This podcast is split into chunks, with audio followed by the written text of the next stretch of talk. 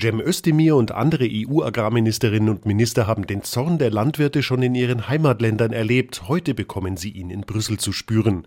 Die Polizei erwartet bis zu 1500 Traktoren bei der Demonstration im Europaviertel. Brüssel hat bereits Zugeständnisse gemacht. Die EU-Kommission kassierte einen Gesetzentwurf, um den Einsatz von Pestiziden einzuschränken. Außerdem setzt sie die Vorgabe aus, vier Prozent des Ackerlandes brach liegen zu lassen.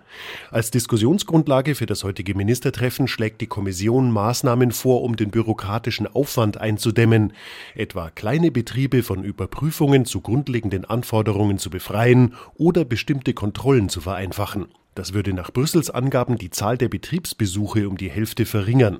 Die Kommission ist nach den Worten ihrer Präsidentin Ursula von der Leyen fest entschlossen, Lösungen zu finden.